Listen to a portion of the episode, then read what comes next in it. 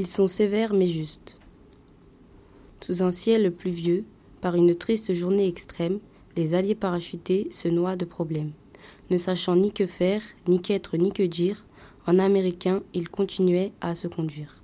Ils ne fument pas les cigarettes jusqu'au bout, alors que les Français ramassent le moindre mégot, même dans les égouts.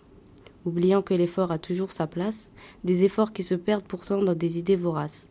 Ils doivent échapper à la Gestapo réputée afin de libérer leurs esprits ensanglantés, pour les guider vers un autre avenir où nos enfants pourront dire.